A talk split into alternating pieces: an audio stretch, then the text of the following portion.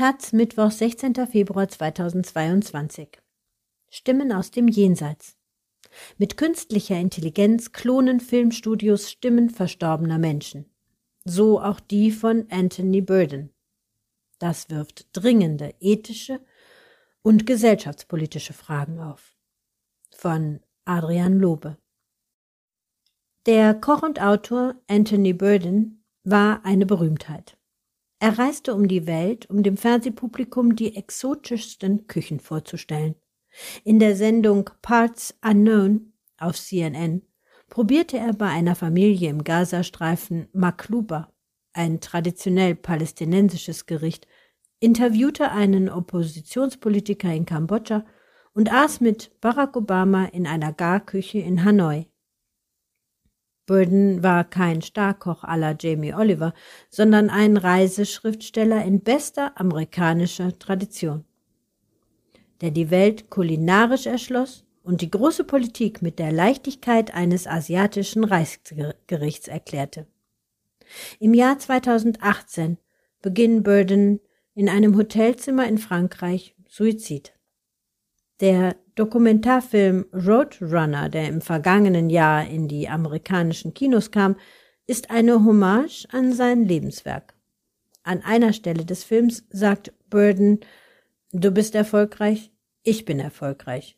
Und ich frage mich, bist du glücklich? Wer das Timbre von Burdens Raucherstimme im Ohr hat, glaubt tatsächlich den Reisereporter zu hören doch der Koch hat diese Sätze nie gesagt. Artikuliert wurden sie von einer künstlichen Intelligenz. Die Software, die mit Stimmenmaterial des Verstorbenen trainiert wurde, hat die Sätze aus einer Mail vertont, die Burden vor seinem Tod an einen Freund geschickt hat. Dem Publikum wäre dies vermutlich nicht aufgefallen, hätte Regisseur Morgan Neville nicht in der Öffentlichkeit verraten, dass eine KI-Software Burdens Stimme synthetisiert hat.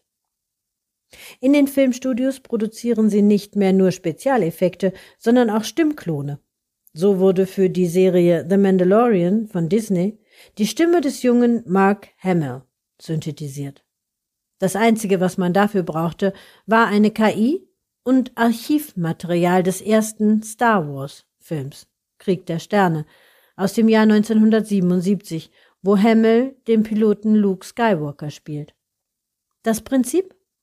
Eine Software zerlegt die Tonspur in einzelne Laute und setzt die Audioschnipsel per Sprachsynthese zu neuen Wörtern zusammen.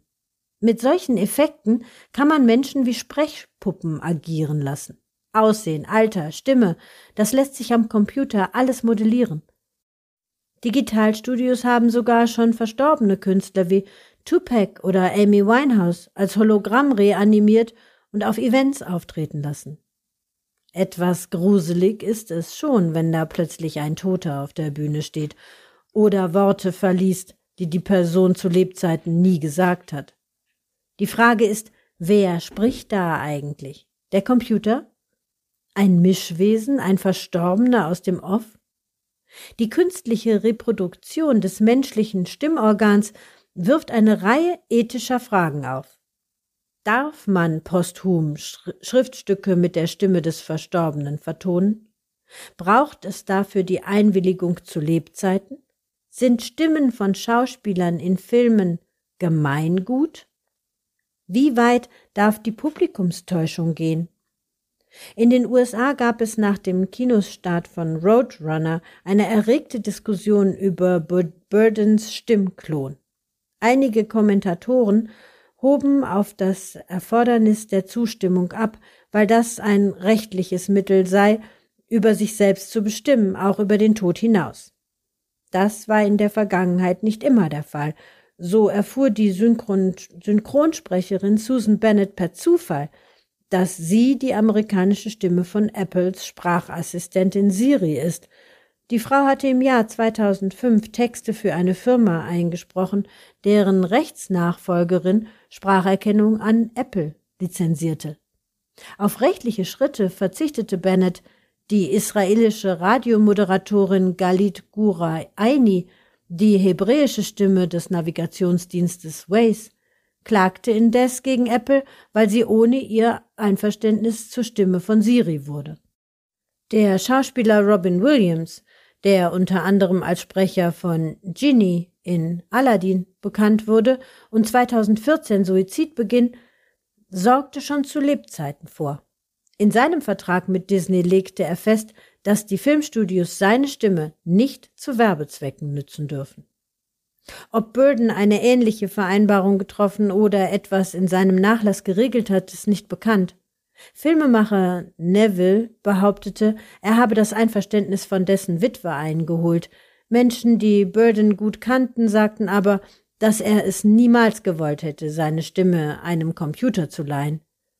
Der Koch sprach immer von Authentizität. Aber was will das schon heißen in einer Zeit, in der man künstliches Fleisch isst und virtuelle Influencer liked, wo KI-Systeme wie Rembrandt malen und wie Beethoven komponieren.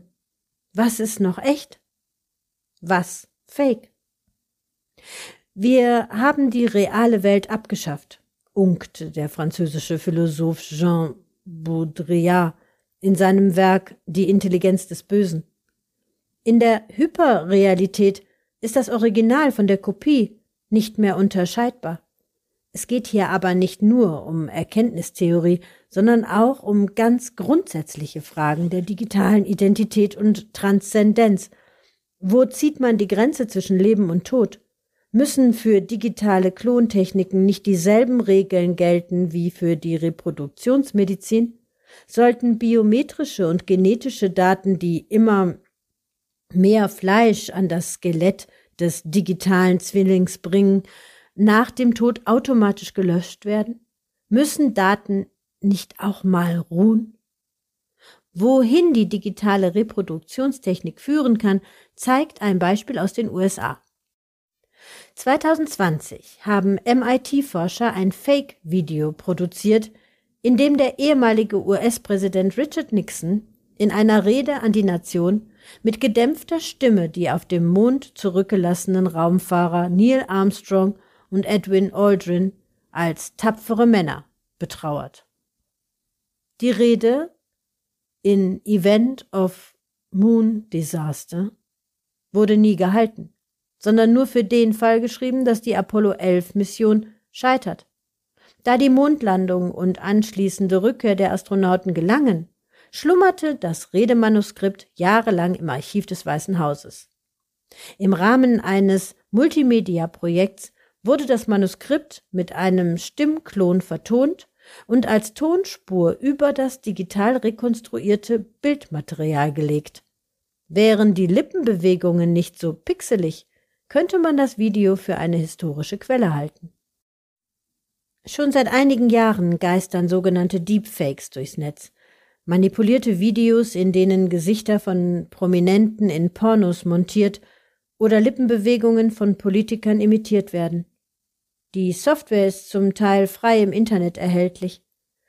Zwar stiftet die Technik auch Nutzen, so konnte der US-Schauspieler Wal Kilmer, der nach einer Rachenkrebserkrankung seine Stimme verlor, seine Sprachfähigkeit durch einen digitalen Stimmklon wiederherstellen.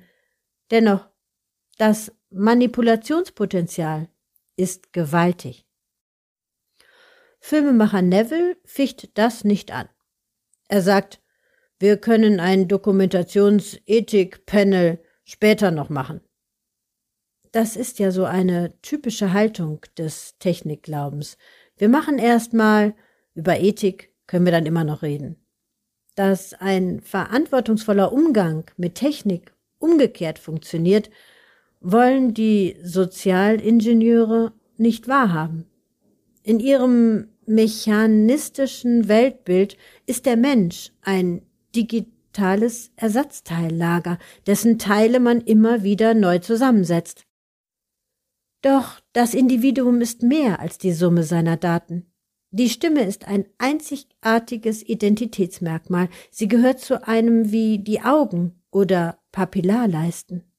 Die Freiheit zu entscheiden, wann man etwas sagt und wann nicht, unterscheidet den Menschen von einem Sprachautomaten, der auf Knopfdruck losplappert. Doch irgendwie scheint es in unserer speicherwütigen und authentizitätsversessenen Gesellschaft ein Bedürfnis zu geben, die verpasste Vergangenheit in der Gegenwart abzuspielen. In Südkorea hat eine Frau den Geburtstag ihrer verstorbenen Tochter gefeiert, die in der virtuellen Realität als Avatar wiederbelebt wurde. Es sind rührende Szenen, wie die Mutter mit einem Datenhandschuh über das virtuelle Gesicht ihrer Tochter streichelt, als hätte der Tod sie nie zertrennt. Auf der anderen Seite ist es unheimlich, wie die Technik das Leben transzendiert und eine neue verkörperte Wirklichkeit schafft. Die Frage ist, wollen wir das? Wollen wir eine Gesellschaft, in der man Tote wie animierte GIFs herunterlädt? Solange es keine Regulierung gibt, werden die Stimmen aus dem Jenseits nicht verstummen.